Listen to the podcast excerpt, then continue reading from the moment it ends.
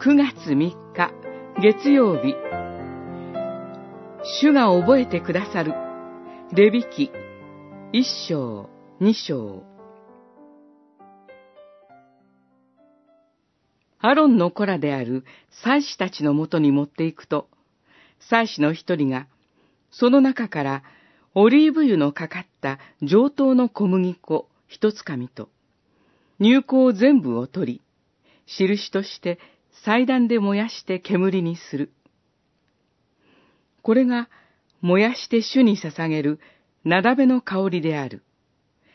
二章二節細かな規定の文章が続くため、レビ記で通読を中断してしまいがちです。しかし、レビ記の言葉は今も生きていて、ユダヤ人はこの食物規定を守って生活していますし、バスの中にレビ記の言葉を見かけることもあります。主イエスの贖いの見業の恵みを深く知るためにも、レビ記の理解は欠かせません。ぜひとも読み続けてください。動物犠牲の記述はめったに自分で動物や鳥を裁かない日本人には縁遠いもののように感じられるでしょう。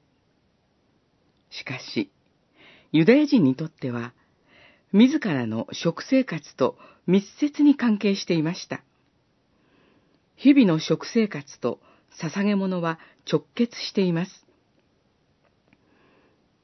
二章の中で三度、印という言葉が出てきます。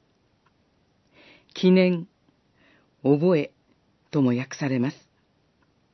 使徒言行録のコルネリウスはローマ人でしたが、神を信じ、ユダヤの習慣に従って生活していました。そのコルネリウスにあなたの祈りと施しは神の前に届き、覚えられた。と天使が語りかけます。レビ記の印は、この覚えと同じ言葉です。立ち上る香りは、私たちの祈りが天に通じ、主に覚えていただくためのものでした。